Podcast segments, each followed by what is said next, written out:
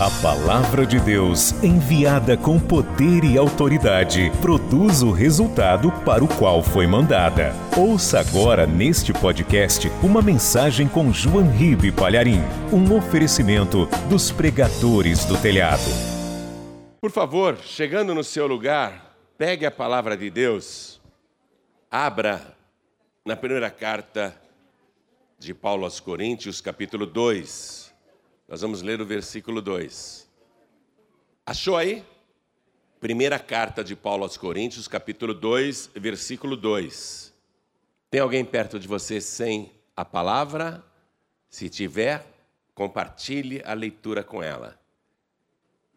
Paulo escreveu o seguinte: Porque nada me propus saber entre vós, senão a Jesus Cristo e este crucificado.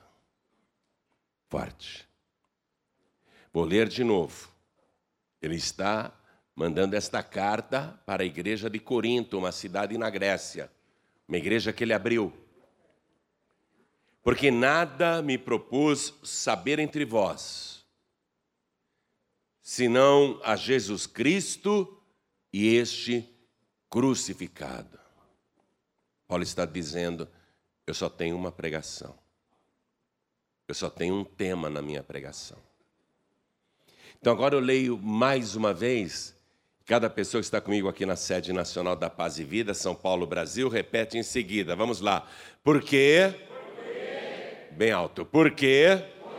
Nada me propus saber entre vós, senão a Jesus Cristo e este crucificado.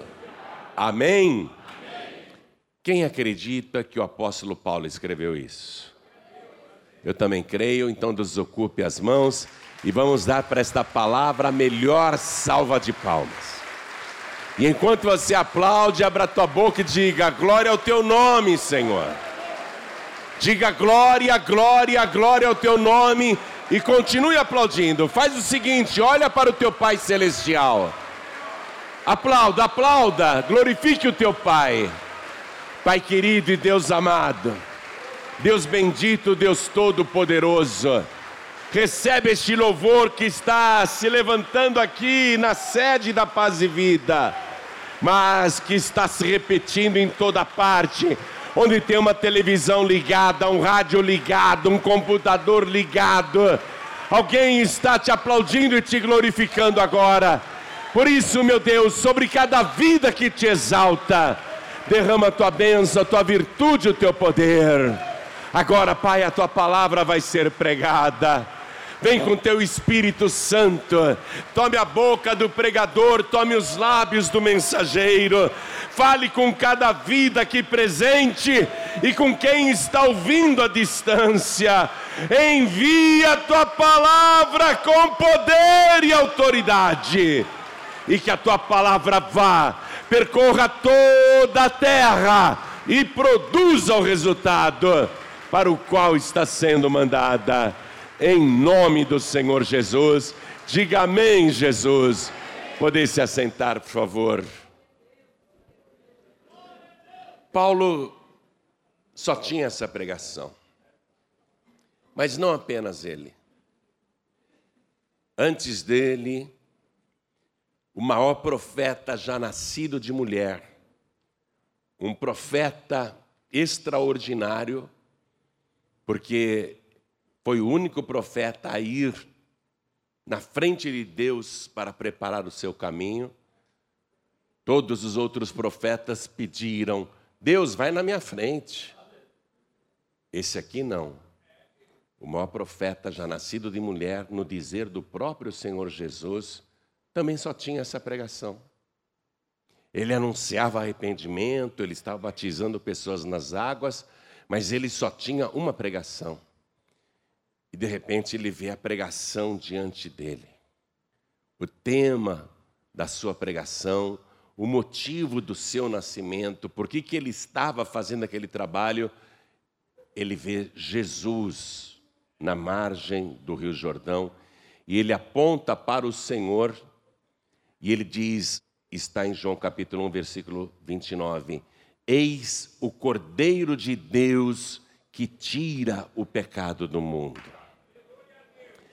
Então, João Batista, o maior profeta já nascido de mulher, ele vai insistir nesta pregação. No dia seguinte, ele vê Jesus de novo passando e ele chama a multidão e diz: Ele é o Cordeiro de Deus que tira o pecado do mundo.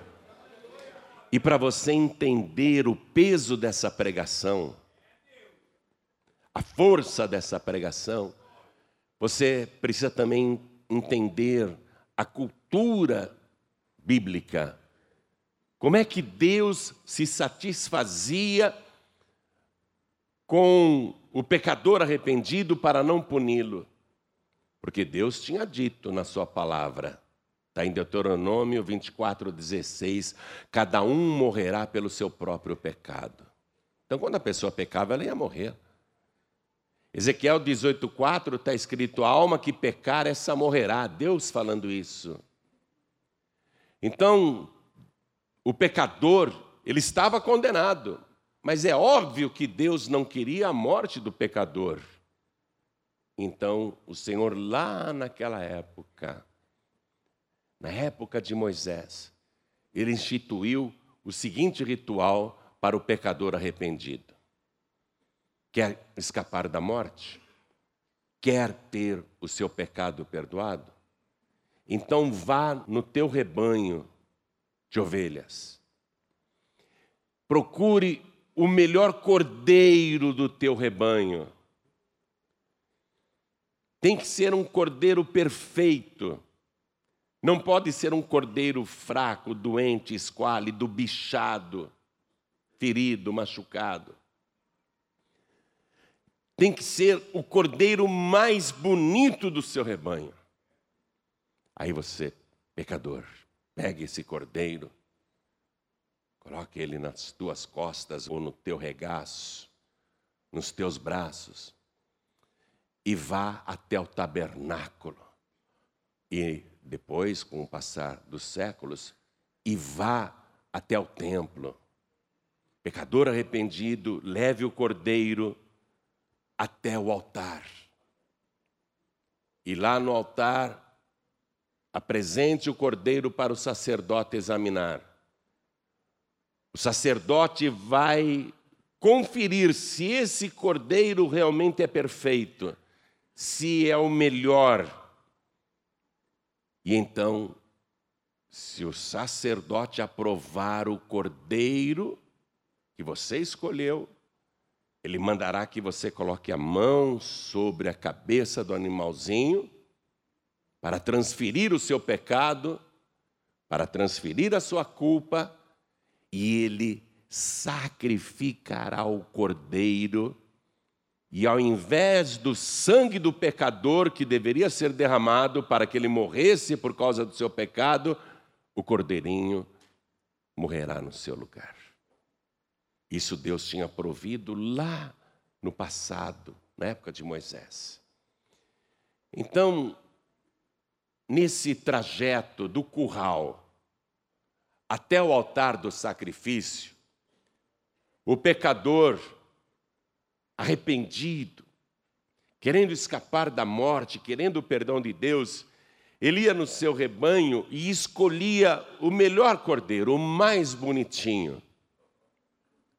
E você já viu como um cordeiro é bonitinho? Já viu? Ah, não, você não viu, não. É mais bonito que um cachorrinho. A gente deveria não criar cachorros dentro de casa, mas sim cordeiros. Olha que coisa mais linda, amoroso, carinhoso, puro, perfeita. Dá vontade de beijar, não dá? É, ah, quem é que não quer um cordeiro desse? Aí o pecador ia lá e falava: Ah, esse cordeirinho é o mais bonito. Esse cordeirinho eu vou levar para o altar do sacrifício. Aí ele pegava o cordeirinho e colocava aqui nos ombros. E do curral, ele ia pelo caminho, levando o animalzinho. De vez em quando tirava do pescoço e colocava aqui nos braços. ia fazendo cafuné no bichinho, carinho, o cordeirinho olhando para ele, inocente, sem saber que ia morrer no lugar daquele pecador. Porque o animalzinho é irracional, ele não pensa, ele é puro, ele nem sabe por que está ali. Ele pensa que está passeando com o dono. Olha lá. Aí o dono levando o cordeirinho até o altar. E o cordeirinho olhando para o seu dono. Aí quando chegava lá no altar do sacrifício, o sacerdote examinava o cordeiro. Põe de novo o primeiro cordeiro. O sacerdote examinava. Deixa eu ver se ele não tem bicho. Deixa eu ver dentro das orelhas, as narinas. Deixa eu ver se ele não tem verme. Deixa eu ver se ele não está ferido, machucado. Ah, o cordeiro é perfeito. Pecador, coloque a mão sobre a cabeça do cordeiro. Aí o pecador já estava arrasado. Porque do curral até o altar ele se afeiçoou com o bichinho. Quando ele põe a mão na cabeça do bichinho e o sacerdote amarra o cordeiro, tinha que amarrar, prender as mãos e os pés do cordeiro. Tem uma imagem aí de um cordeiro amarrado com as mãos e os pés, coloca, olha lá. Está começando a pegar a coisa? Está começando a entender a pregação de João Batista? Você sabe que futuramente Jesus será preso de mãos e pés na cruz do Calvário. Então, nessa hora, o pecador olhava, eu me afeiçoei tanto, ele é inocente, ele não fez nada, ele vai morrer por minha culpa. Eu que deveria morrer, quem pecou fui eu. Esse cordeiro inocente nada fez e vai morrer no meu lugar. Aí o pecador não tinha escolha. O pecador não tinha escolha. Se ele dissesse, não, não, não, não vou sacrificar o cordeiro, o pecador morreria no seu próprio pecado. Nenhum pecador quer morrer no seu próprio pecado, nenhum pecador quer ir para o Hades. Todo pecador quer o perdão de Deus. Então, por mais doloroso que isso fosse para o pecador que se afeiçoou com o cordeirinho, ou ele põe a mão na cabeça do cordeiro e transfere a culpa, ou ele não faz isso e morre no seu próprio pecado. Aí o pecador, não, eu quero o perdão de Deus. Se Deus estabeleceu isso, eu vou colocar a minha mão aqui na cabeça desse animalzinho que está amarrado de mãos e pés. Aí pecador colocava a mão sobre a cabeça do bichinho e transferia a culpa, o seu pecado, a sua condenação, a sua morte. Aí o sacerdote sacrificava, degolava e todo o sangue do cordeiro era derramado. Tinha que esvaziar esse animalzinho de todo o sangue, nenhuma gota podia ficar. A carta aos Hebreus, capítulo 9, versículo 22, diz assim: sem derramamento de sangue não há remissão de pecados, não há perdão. Nós somos pecadores. Nós somos réus. Qual é o homem, qual é a mulher que pode bater no peito e dizer: Eu nunca pequei desde que nasci, eu sou um santo? Não há. Deus olhou para a terra e não viu um justo sequer. Não há.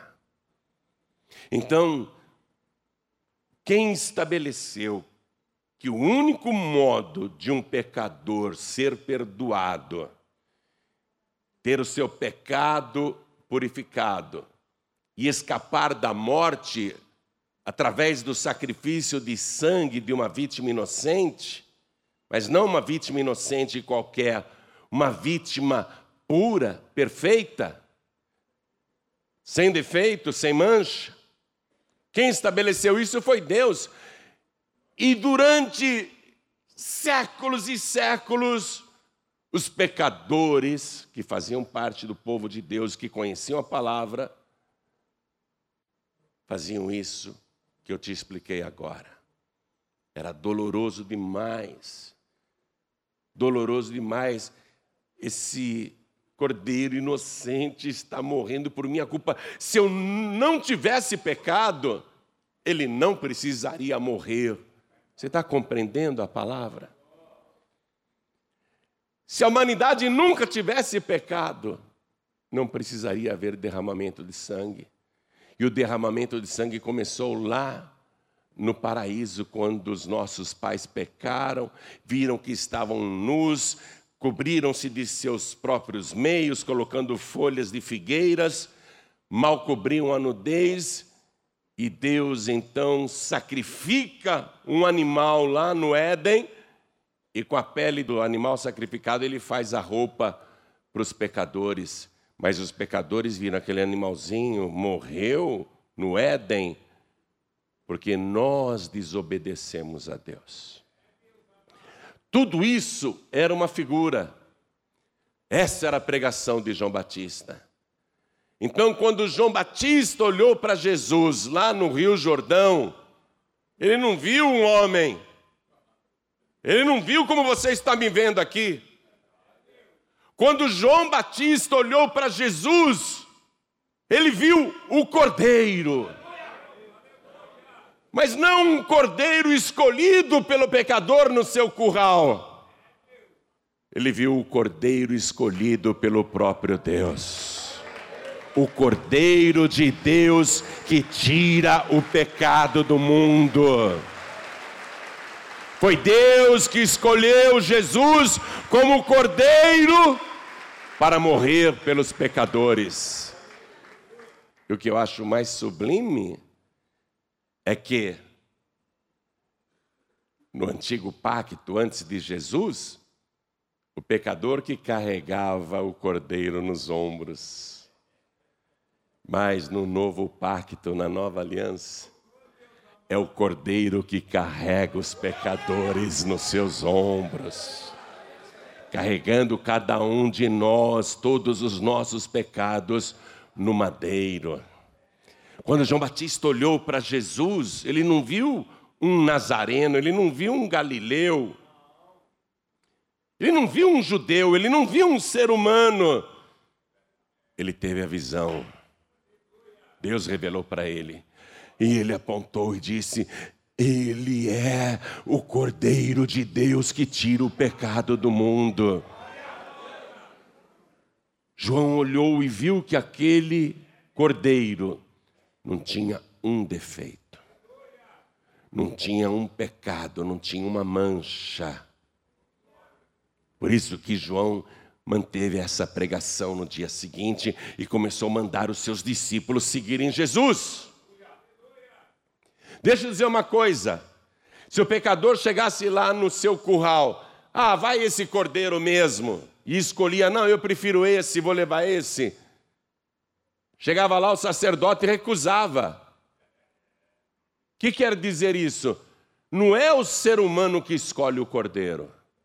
Quem escolheu o nosso cordeiro foi o próprio Deus. Não adianta você vir com Expedito, com Benedito, com Tadeu, com Lebedeu, com seja lá quem for, querendo, querendo ajuda com Deus, viu? Você está escolhendo cordeiros defeituosos, cordeiros manchados, cordeiros bichados. O único cordeiro que Deus aceita, porque ele é santo, mais sublime do que o céu, puro e imaculado, é o nosso Senhor e Salvador Jesus Cristo. Não tem outro jeito. Ou você transfere a tua culpa para o Cordeiro de Deus, ou você morrerá nos seus próprios pecados. O próprio Senhor Jesus, o Cordeiro de Deus, quando estava aqui na terra, pregou sim arrependimento, mas ele também só tinha uma pregação. Jesus disse assim: Eu vim dar a minha vida pelos pecadores. E ele repete essa pregação na sua última noite de vida. Eu quero que você vá comigo no Evangelho de Mateus, capítulo 26, versículo 28. Ele repete essa pregação.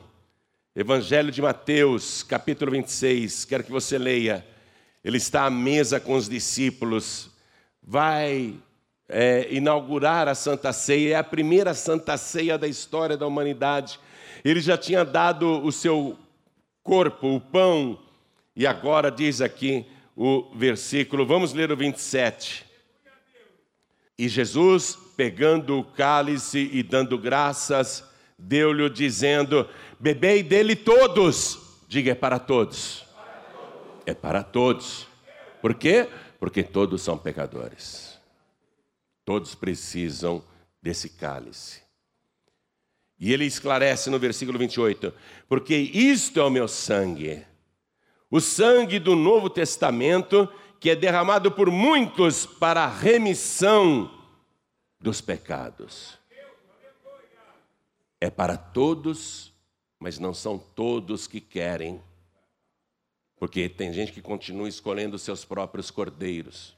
Ah, eu prefiro o Kardec, eu prefiro o Maomé, eu prefiro o meu padroeiro, eu prefiro a minha entidade. Cada um está escolhendo outros cordeiros, mas Deus diz: não, não quero, esse daí não é aceito. Ou é o meu cordeiro ou não tem remissão de pecados.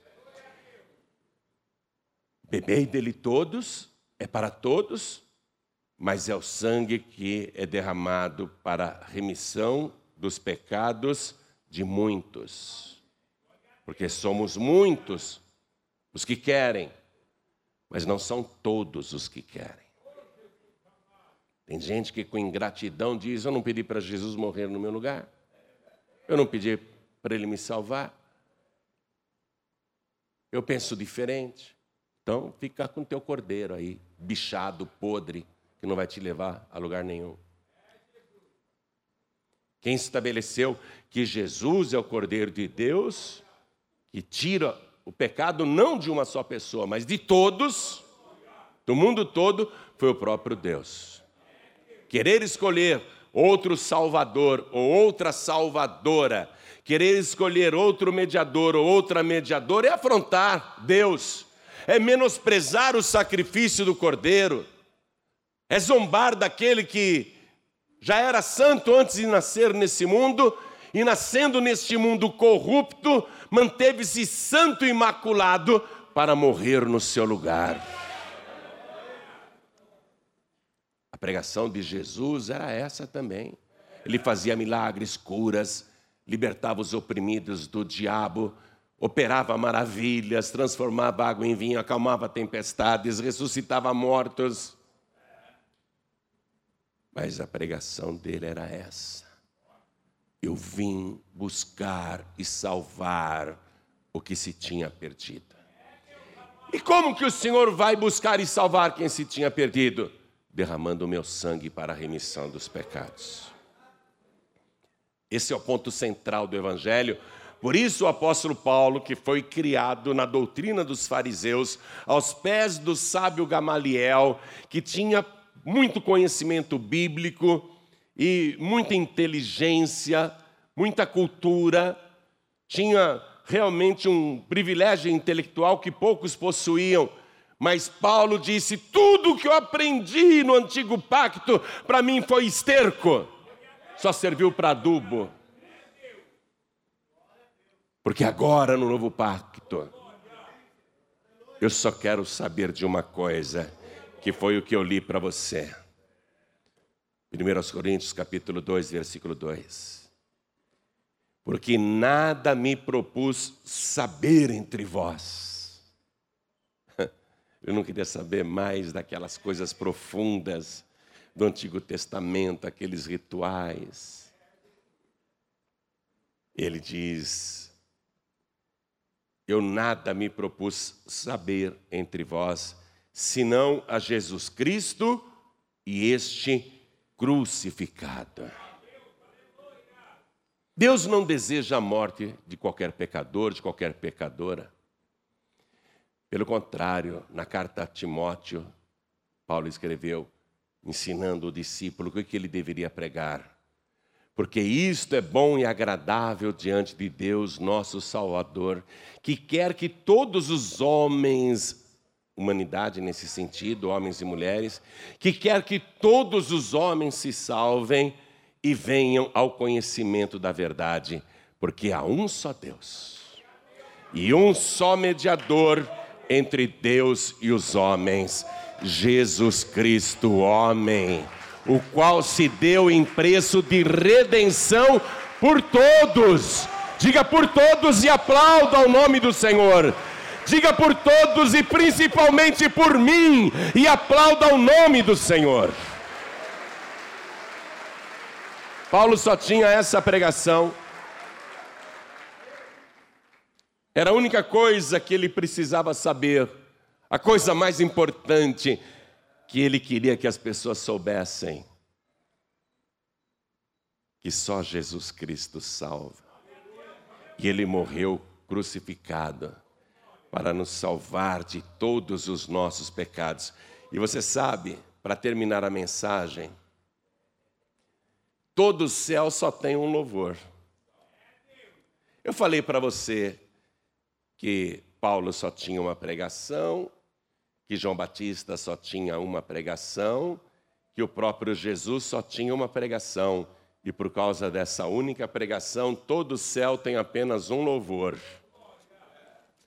Livro de Apocalipse, capítulo 5, versículo 9, e eu estou terminando. Ache, eu quero que você acompanhe essa leitura. E cantavam um novo cântico, dizendo: Digno és de tomar o livro e de abrir os seus selos, porque foste morto, e com teu sangue compraste para Deus homens de toda tribo e língua e povo e nação, e para o nosso Deus os fizeste reis e sacerdotes, e eles reinarão sobre a terra. E olhei e ouvi a voz de muitos anjos ao redor do trono, e dos animais e dos anciãos, e era o número deles milhões de milhões e milhares de milhares, que com grande voz diziam: Digno é o Cordeiro, oh glória! Digno é o Cordeiro que foi morto de receber o poder e riquezas e sabedoria e força e honra e glória e ações de graças. E ouvi a toda criatura que está no céu e na terra e debaixo da terra e que está no mar e a todas as coisas que neles há dizer ao que está sentado sobre o trono e ao Cordeiro sejam dadas ações de graças e honra e glória e poder para todo sempre. E os quatro animais diziam: Amém! E os vinte e quatro anciãos prostraram-se e adoraram ao que vive para todo sempre. Quer viver para todo sempre? quer escapar da morte, quer ter o seu pecado perdoado. Pastor, eu aprontei muito nessa vida. Eu pequei demais, eu fiz coisas horríveis. Há perdão para mim? Ah. O sangue de Jesus é o sangue puro do Cordeiro. O único que conseguiu viver neste mundo sem nenhum pecado, apesar de todas as tentações. Manteve-se imaculado. E não foi para ele mesmo, porque ele já era santo antes de vir ao mundo. Ele manteve-se santo aqui por tua causa. Ele se guardou do pecado por tua causa, para morrer no teu lugar, para que Deus aceitasse o sacrifício. Se Ele derramasse o seu sangue puro e santo, você não precisaria ser morto, morta. E o melhor, através do sangue santo e puro que Ele derramou, você consegue ser salvo. O teu nome ser escrito no livro da vida. Hoje, nem apareça diante de Deus levando um cordeirinho igual aquele que eu te mostrei no começo das ilustrações. Ah, eu vou sacrificar um cordeirinho aqui, que eu sou um pecador. Deus vai dizer: olha, muito bonitinho esse cordeirinho, mas guarda ele na tua casa, não mata ele não, porque ia ser uma morte inútil. Porque o verdadeiro cordeiro, o cordeiro que eu escolhi, puro, santo, imaculado e mais sublime do que o céu, ele já morreu no teu lugar e nunca mais qualquer animalzinho precisa ser sacrificado, porque o meu filho fez o sacrifício perfeito e definitivo.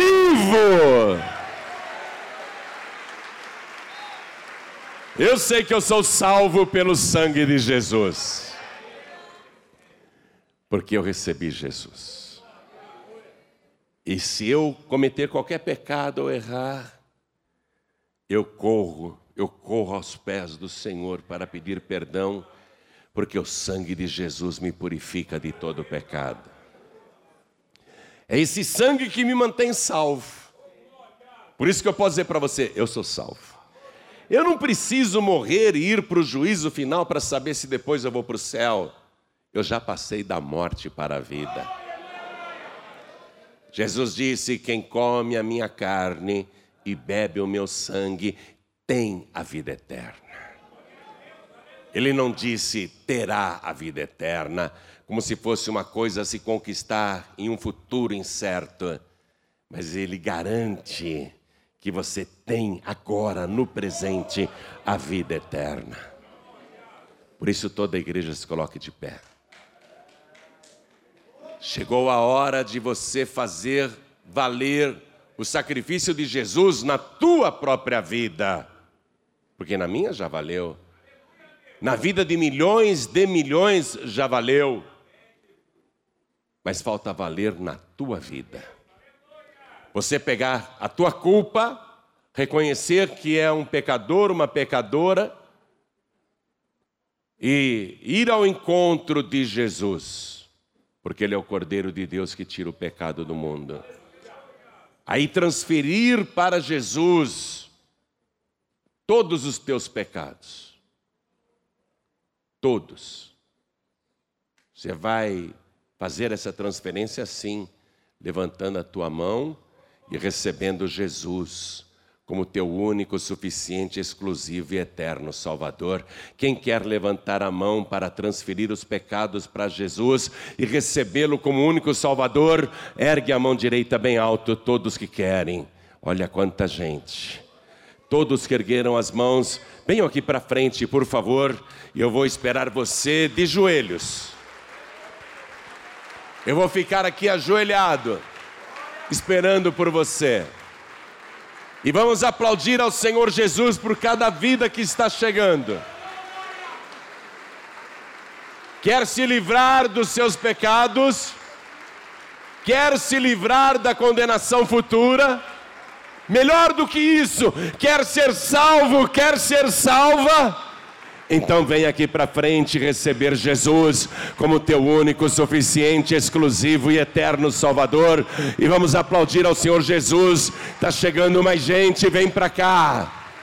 E se o Espírito Santo de Deus está te provocando e dizendo, vai lá para frente, não continue no teu lugar, peça licença e venha.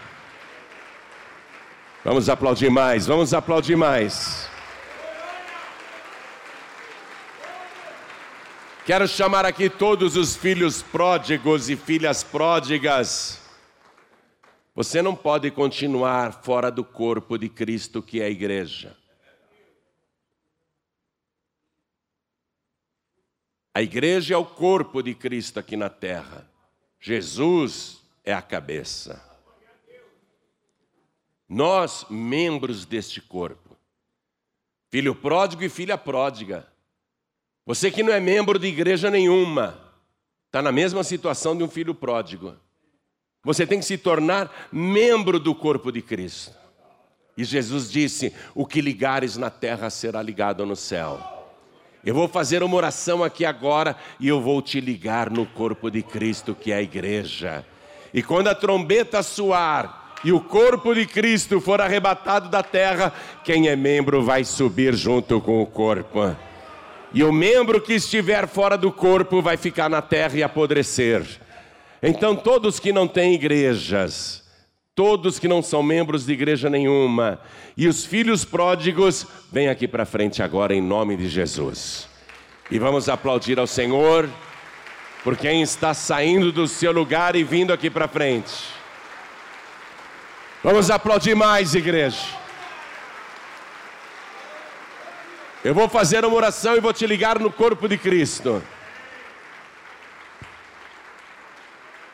E quero chamar aqui todos que estão fracos na fé, fragilizados na fé, pensando em desistir, com dificuldades para continuar, pessoas que não estão conseguindo andar no caminho reto. Pastor, para mim está difícil, eu quero me consertar, eu quero corrigir a minha vida, eu não quero ficar num caminho duplo, eu não quero sair do caminho reto.